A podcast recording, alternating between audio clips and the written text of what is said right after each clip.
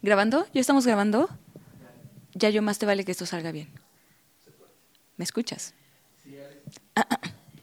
Abejorro Media presenta el Daily Diario con Ale Díaz de la Vega.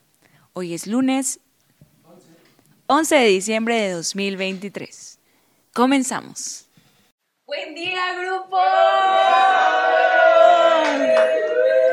¿Cómo están? En este lunes lluviosito, está frío aquí en la Ciudad de México. Yo soy Elias de la Vega y les doy la bienvenida a este, su noticiero favorito, el Daily Diario. Vámonos con las noticias más importantes en México y en el mundo.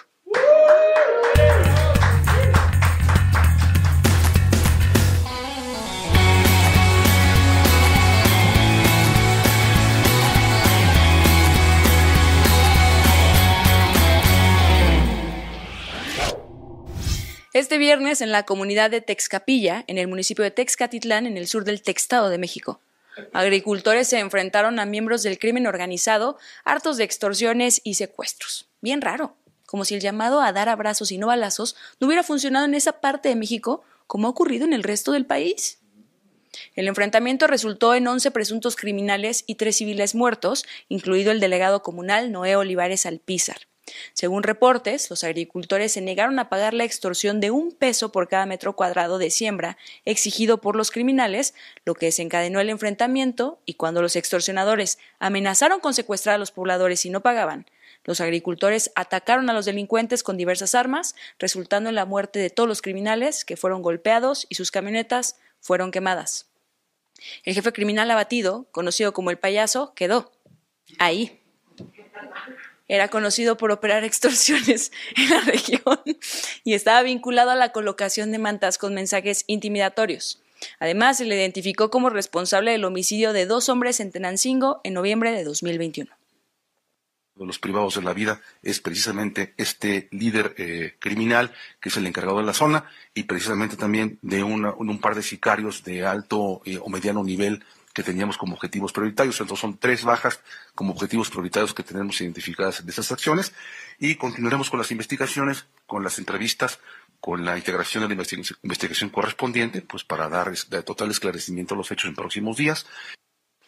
Tras el enfrentamiento, el presidente Andrés Manuel López Obrador hizo un llamado a combatir la extorsión y el narcotráfico entre todos. Así es, el sexenio está a punto de terminar y el presidente aún no entiende que su chamba es hacer las cosas y no decretar buenos deseos. Durante su visita a Guerrero, el mandatario le volvió a salir lotía y culpó de lo ocurrido al consumo de drogas, destacando la importancia de prevenir su consumo para enfrentar estos problemas, cosa que cualquiera que haya convivido con gente que se droga sabe que no es cierto. Nunca uno de mis amigos marihuanos ha provocado una masacre. Lo máximo que llegan a hacer es comerse todos los gansitos del congelador del Lofi de la casa. Dije de la casa. Por supuesto que nadie aquí fuma esas cosas y Raulito solo lo usa para calmar sus reumas. Al final, y como para deslindarse todavía más del problema, criticó a gobiernos anteriores por no prestar la debida atención a los jóvenes. Señor, le queda menos de un año en la presidencia. Usted ya es uno de esos gobiernos anteriores que no prestan atención a los jóvenes, a menos de que fueran alcaldesas de Nayarit. Tenemos que combatir el narcotráfico y esto que está pasando, que ayer lamentablemente se dio en el Estado de México, la extorsión o el llamado pago de piso, todo eso lo tenemos que combatir. Pero entre todos, no olviden que le demos atención especial a que no aumente el consumo, porque si eso eh, crece, ahí sí ya sería muy difícil. La gobernadora del Estado de México y una de las mil caras de Jojo Jorge Falcón, Delfina Gómez, ofreció protección y apoyo integral a los familiares de las víctimas y a la comunidad de Texcapilla, que a estas alturas es como ver a un muerto flotando en la alberca y ofrecerle un salvavidas. En una conferencia de prensa, Delfina lamentó los hechos y llamó a la unidad por la paz. Eso era todo lo que queríamos, dijeron todos los criminales al unísono, antes de tirar sus armas la gobernadora instruyó a la Secretaría de Seguridad garantizar la seguridad de los pobladores.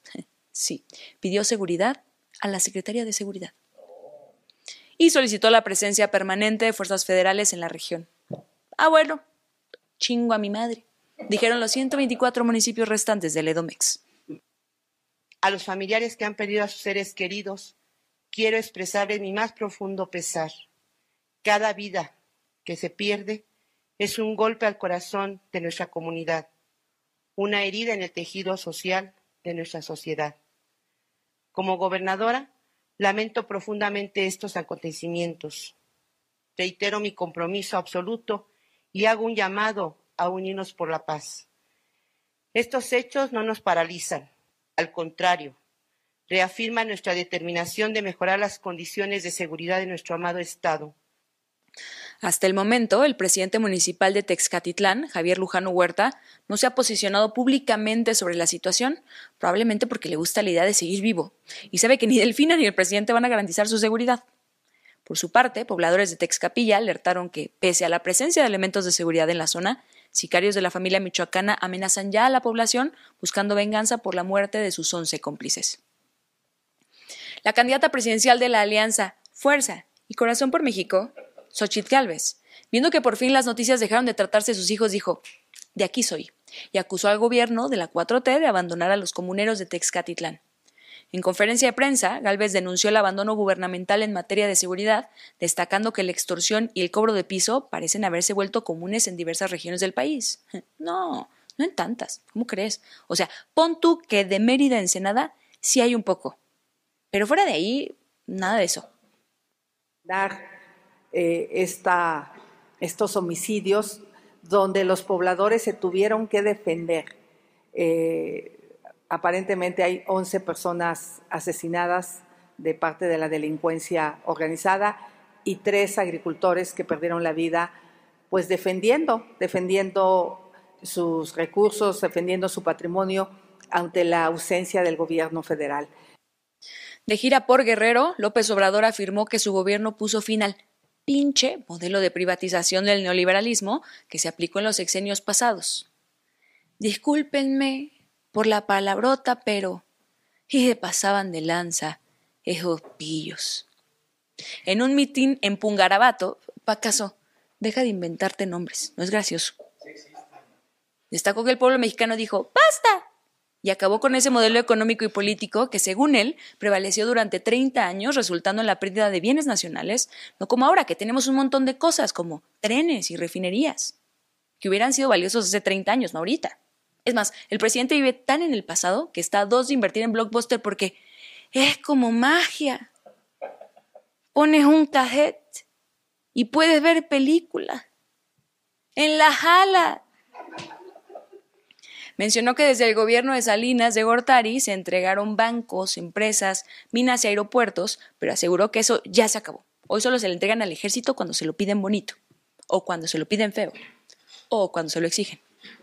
Ese modelo es el que querían de nuevo mantener eternamente en nuestro país. Nada más que el pueblo dijo basta y se acabó ese pinche modelo. El Pleno del Instituto Nacional de Transparencia, Acceso a la Información y Protección de Datos Personales, jóvenes carajo, el INAI Eligió este domingo a Adrián Alcalá Méndez como el nuevo comisionado presidente del organismo para el periodo 2023-2026. Después de cuatro rondas de votación que resultaron en empate, Alcalá Méndez fue designado y de inmediato rindió protesta a su cargo ante el Pleno.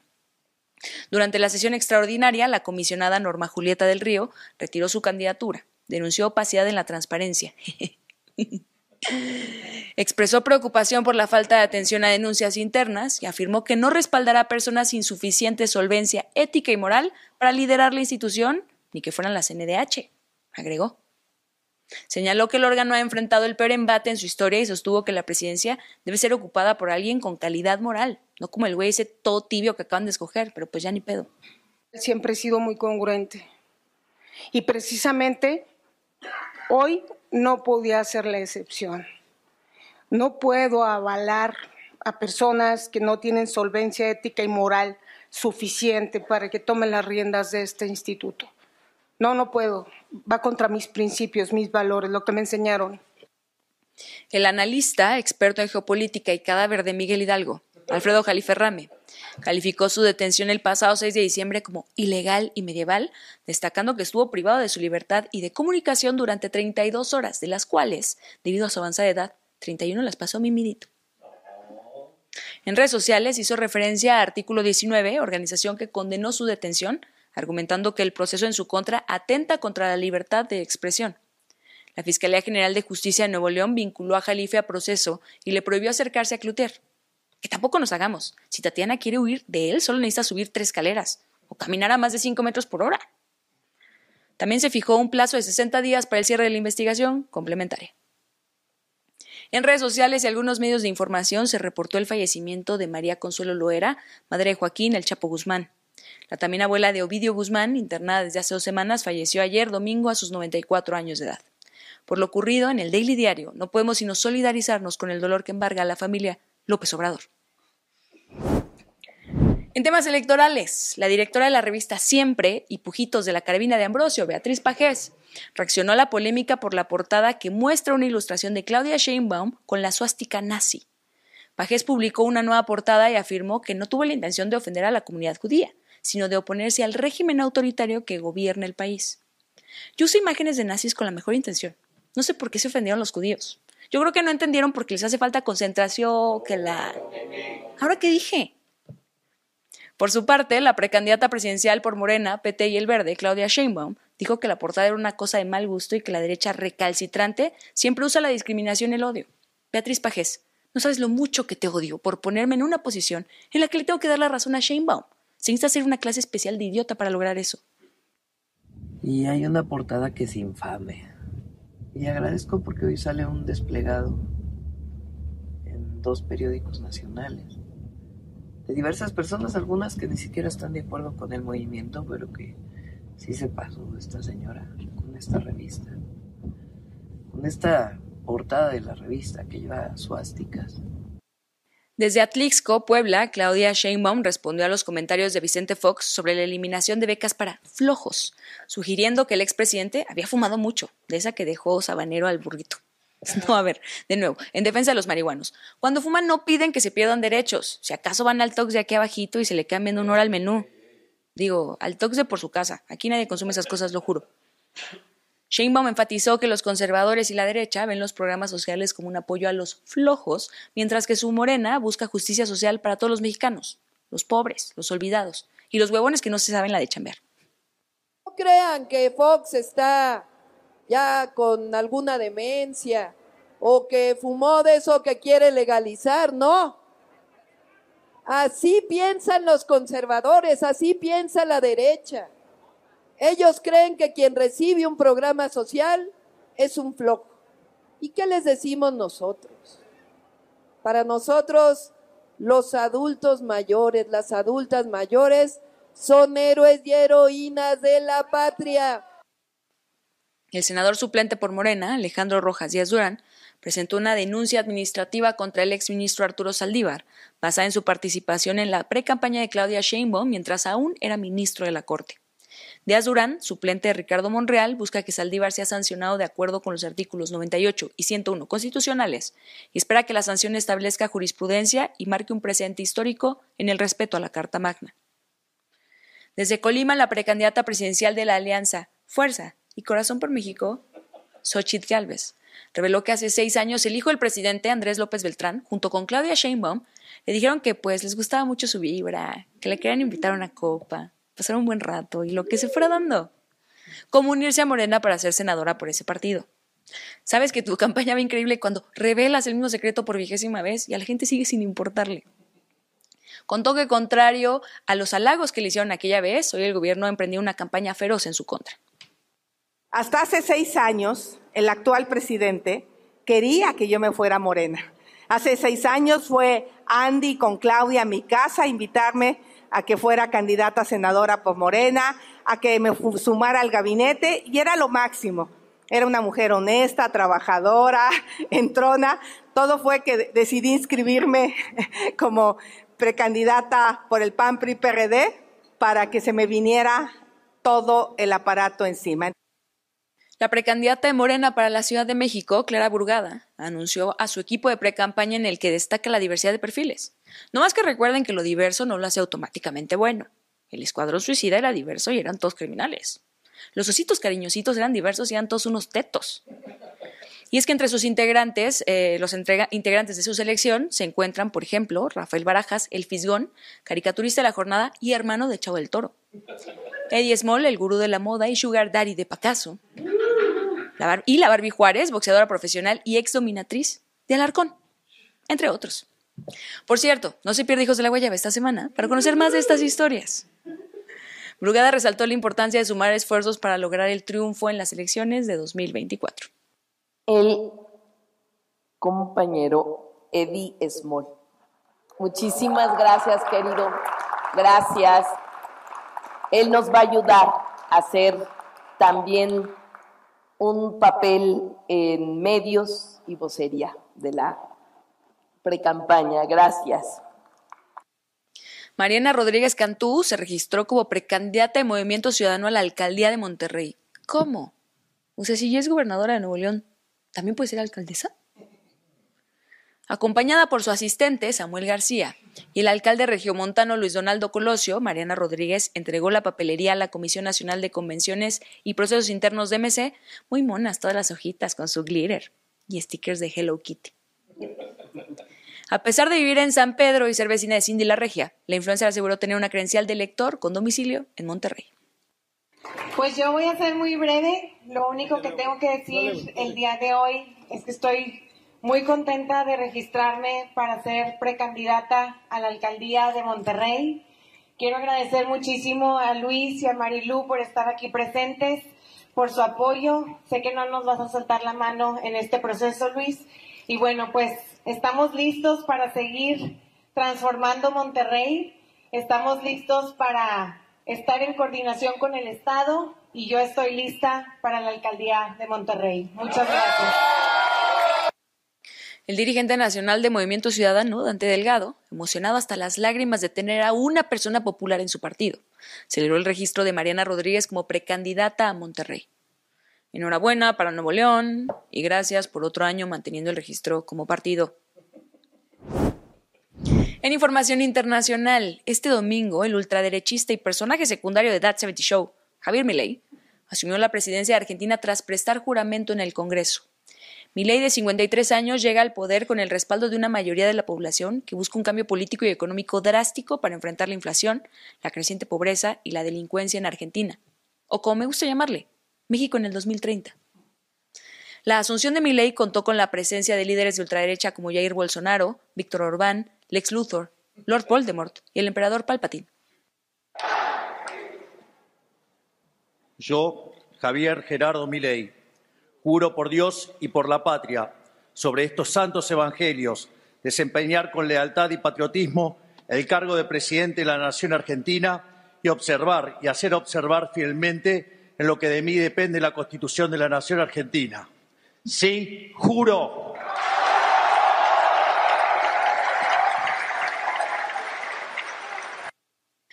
Cristina Fernández de Kirchner encabezó la ceremonia de asunción presidencial de Javier Milei y resumió su sentir ante estos hechos cuando, al ser abucheada, dirigió al público un bonito saludo que consistió en mostrarles la huella dactilar de su dedo medio, cosa que por alguna razón que no termino de comprender hizo que le gritaran todavía más. La actitud de Fernández de Kirchner se viralizó en redes sociales, destacando su aparente incomodidad por la derrota de su partido en las elecciones. Aquí al momento. Está entrando, perdón, Manu, estamos viendo en otra cámara ya la entrada al Congreso de la vicepresidenta Cristina Fernández de Kirchner. En Reino Unido, la presentadora de la BBC News, Marianne Moshiri, se volvió viral después de realizar un gesto obsceno al aire sin darse cuenta. Moshiri explicó que fue parte de un chiste interno con el director mientras realizaban el conteo previo a la salida al aire y que en ese momento ella pensó que aún no estaba en pantalla. Live from London, this is BBC News. Posteriormente se disculpó en redes sociales aclarando que no era su intención ofender a nadie y que el gesto no estaba dirigido a los espectadores. En apoyo a Mariam, el Daily Diario hace público ahora todos los momentos de detrás de cámaras que conozcan a la verdadera Ale. ¿Qué? No mames, no me hagan esto. Mira, varos y avaros, me la pela. Del pulso, es un pendejo. En serio, nadie los ve. ¡Carajo! mamá. Mira, para caso, si yo quiero llegar hasta la madre, llego hasta la madre, ¿cómo ves?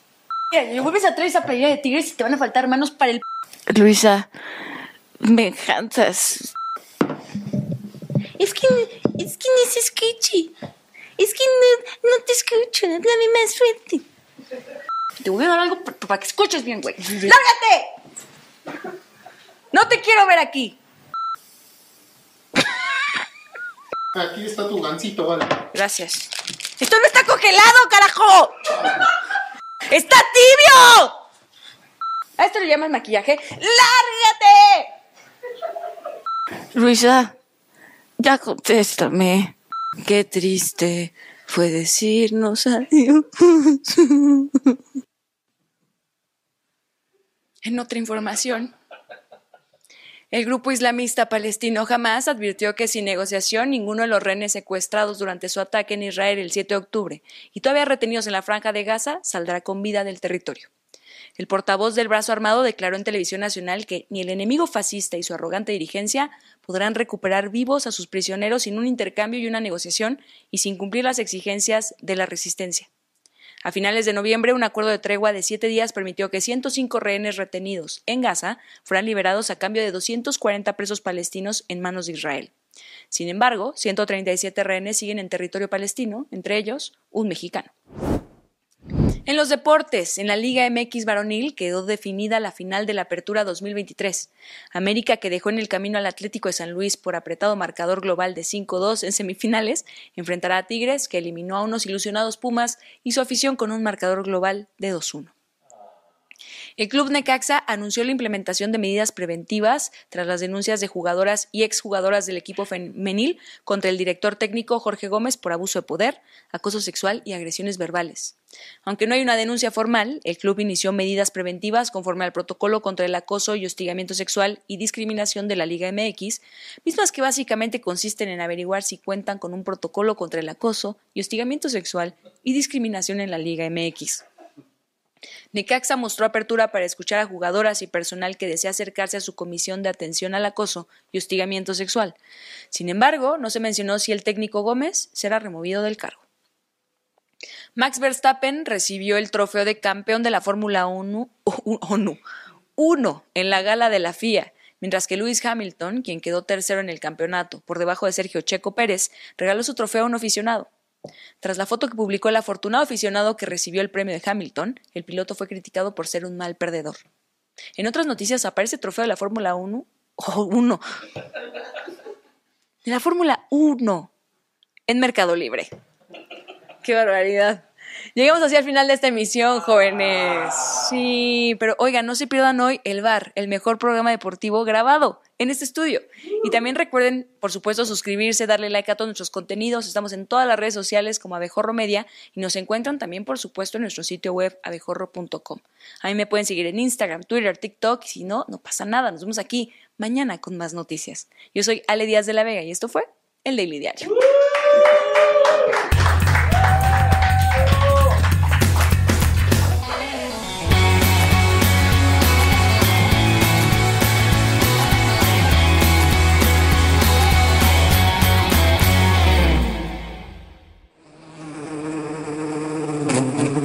Haz clic aquí para suscribirte a nuestro canal y disfruta de mucho más contenido que tenemos preparado para ti. Recuerda seguirnos en todas nuestras redes sociales, nos encuentras como Abejorro Media. Esta fue una producción de Abejorro Media. No olvides suscribirte a este podcast, darnos 5 estrellas y compartirlo. Búscanos en todas las redes sociales como Abejorro Media.